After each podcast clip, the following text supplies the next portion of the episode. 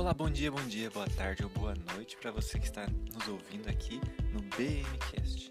Hoje estaremos aqui com o objetivo de estudar o capítulo 5 de Daniel. Exatamente, capítulo 5. Se você caiu aqui de paraquedas, esse é o BMcast. E aqui nós estudamos um pouquinho da palavra de Deus, verso por verso, na calma, na tranquilidade, na palhaçada e no amor pelo Evangelho.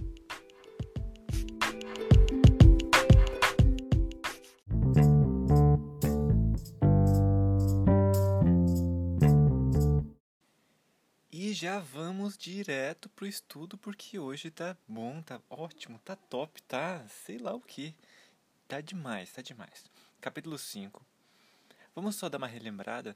Capítulo 4 tá falando 4, 3, 2, 1 tá falando de Nabucodonosor, né? Mas aqui, capítulo 5, já inicia dizendo assim, ó, muitos anos depois, o rei Belsazar, muito tempo depois. A época de Nabucodonosor foi de 605, ali no início, tal, capítulo 1, até mais ou menos 561 por aí. Depois disso vieram outros reis. A Bíblia não menciona todos os outros, só menciona dois. Só menciona Nabucodonosor e só menciona Belsazar, capítulo 1 e o capítulo 5. Mas depois da morte Lembra também que no capítulo 4, Nabucodonosor ficou sete anos maluco? Ficou doidão? Então, alguém ficou no lugar dele. E depois disso, quando ele morreu, também alguém ficou no lugar dele. Provavelmente era seu filho.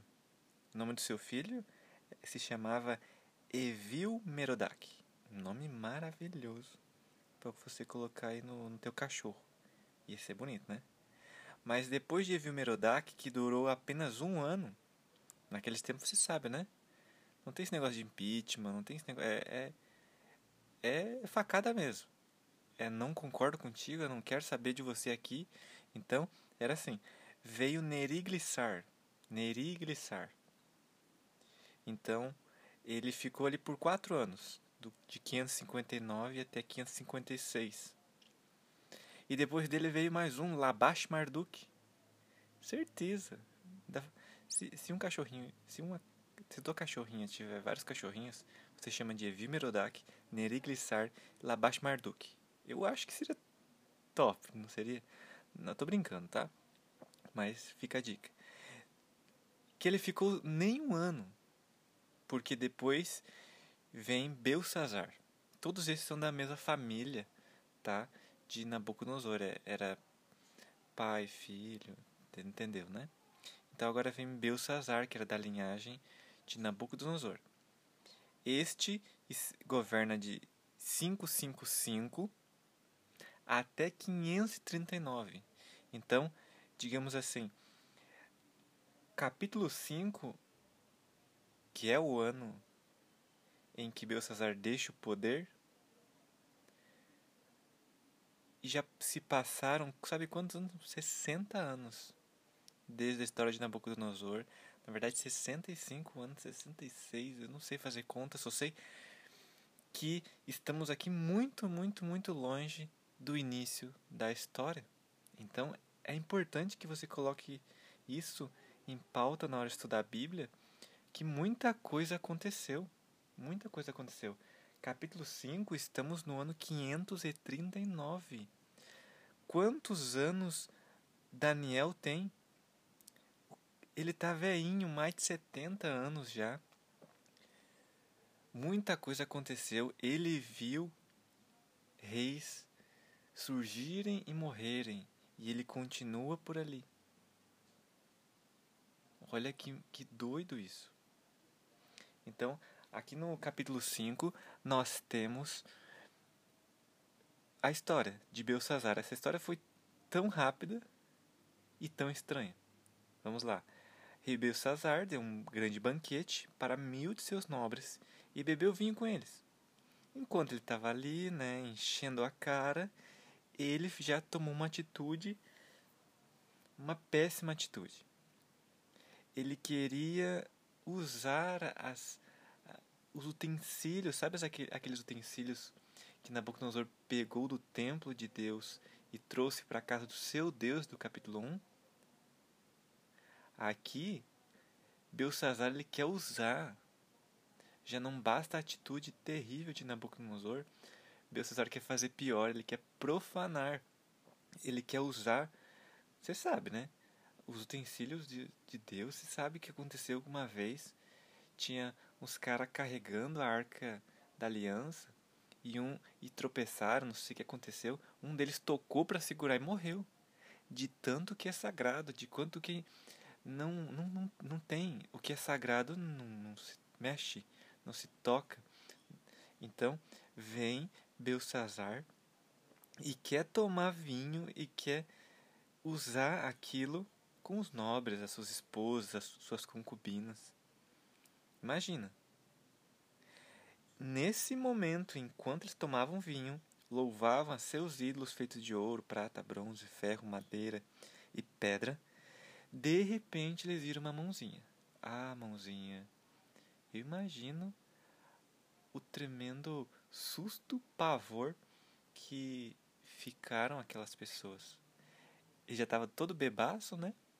E agora eles ainda vê coisas. Mas aqui, aquelas coisas que estavam vendo não era fruto de alucinação, não. Aquilo era bem real, e bem real mesmo. E que diz aqui que o próprio rei estava vendo aquilo, conseguia ver, e, e, a ação dele, né?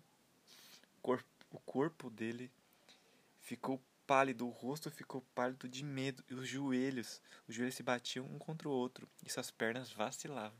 Aqui a Bíblia está querendo enfatizar o tamanho terror, pavor, medo mesmo, porque eles sabiam com que Deus estava mexendo. Eles não, não eram burros, eles conheciam a história de Deus. Eles nos últimos nas últimas décadas ali eles conheciam a história. Eles sabiam o que aconteceu quando alguém quando alguém entrou numa fornalha. Eles sabiam dessa história. Eles sabiam das histórias do Êxodo. Nossa, eles lembram da história de Jericó. Então eles sabem com que Deus estavam se metendo. E aquele momento Belsazar sabia. Ferrou. Acabou. Nem sei o que, que eu posso fazer. Então, o que ele. Porque quando a gente está com medo, o que a gente faz? Sai gritando, né? Então, aos gritos. Nabucodonosor. Nabucodonosor. Finado Nabucodonosor. Não existe mais. Belsazar sai correndo, gritando e chamando quem ele achava, né? Que poderia solucionar. Que era quem? De novo, encantadores, astrólogos, adivinhos, os sábios, né? Da Babilônia. E ele promete a quem conseguir ler aquela inscrição ali, porque aquela mão fez alguma coisa. Ela escreveu algumas coisas ali. Então, quem conseguir vai ganhar presente, vai ganhar só coisa boa. Quando os sábios chegam, o que acontece? Eles não sabem ler, eles não conseguem, não, não, não era, não era espanhol, não era japonês, não, não era a língua dos anjos, não era nada parecido. Então o rei ficou mais assustado ainda, ficou mais pálido ainda, coitado. Aí surge a mulher, a rainha, rainha mãe. E ela, ela sim, mulher, né? Graças a Deus tem mulher na história. A mãe, a rainha mãe lembra que tinha um nome famoso. Tinha um nome famoso, de uma história famosa que tinha uma inteligência extraordinária, cheio de conhecimento, cheio de entendimento. Ele foi o único capaz lá dos tempos de Nabucodonosor para interpretações, explicar enigma, resolver coisa difícil. Então, claramente, Daniel foi chamado. E Daniel, de prontidão, agora já não é um adolescente, um jovem, agora, ele é um velhinho, um ancião, mas com a experiência de sobra. Então, quando vem Daniel, as coisas mudam. quando chega Daniel, então o rei faz a pergunta, né? Ah, você, é você que que você tem que tem o espírito dos deuses, é você que consegue, você que é o bom. Olha, OK, para mim tudo bem. Se você interpretar essa escritura aí, eu vou dar tudo que há de melhor para ti. Vou te dar roupa fina, vou te dar eu vou te dar poder, eu vou te dar muita coisa. Daniel não se vende. Daniel não faz aquilo. Daniel nunca fez nada com o objetivo de ganhar. Entenda uma coisa, amigos. Amigos e amigas, entenda uma coisa. Quando a gente está trabalhando com Deus, nós não devemos ter o interesse de ganhar bens materiais. Não dá para ter interesse. Não é, não. O objetivo de trabalhar com Deus é enfatizar Deus, é mostrar aos outros o tamanho de Deus, o poder de Deus. É por meio de você que Deus uh, é conhecido neste mundo. Então, Daniel, toda vez que ele vai interpretar, ele não diz, ó, oh, não, não fui eu que interpretei.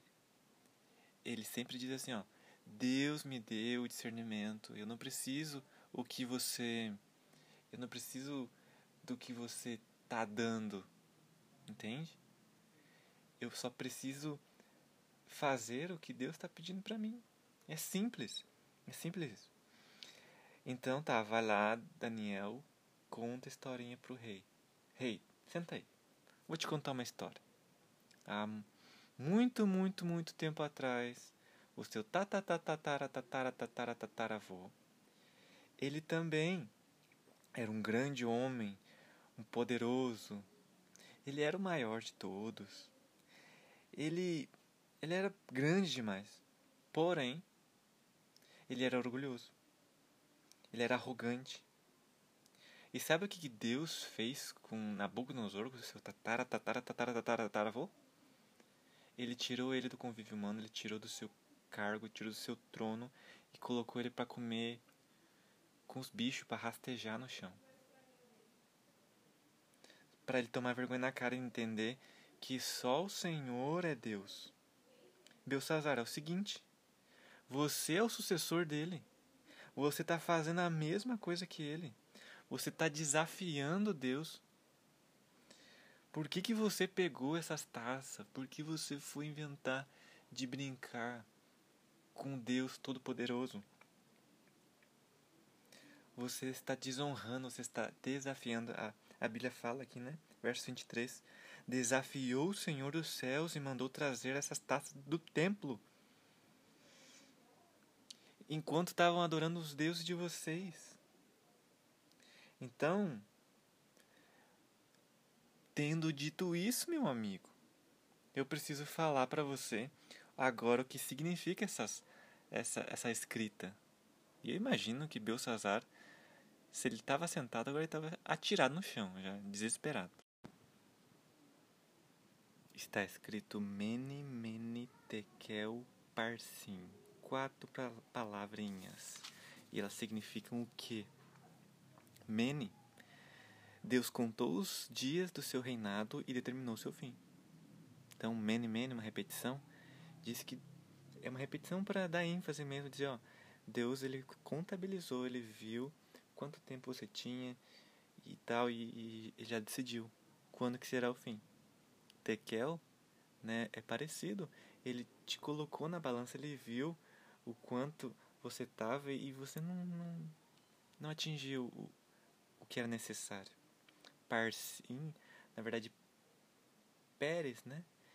O plural é parsim. Seu reino será dividido e entregue aos medos e aos persas bem enfático, né? Você, Deus olhou para o teu reino, viu que não estava dando certo, viu que você não estava cumprindo a, a, a, missão, que você não estava sendo um, um bom rei, e você vai ser deposto. Você vai deixar o seu reino. Engraçado que naquela mesma noite ou naquele momento em que estava acontecendo aquilo, do outro lado, os medo-persas estavam desviando o rio para poder entrar por debaixo. Historicamente, nós já sabemos essa história, mas o outro lado de quem estava dentro era isso que tinha acontecido. Já estava tudo planejado. Naquela mesma noite, Belsazar, rei da Babilônia, foi morto. E quem que chega? Dario, o Medo, com 62 anos. Ele tinha 62 anos quando se apoderou do reino. O que essa história quer contar pra gente?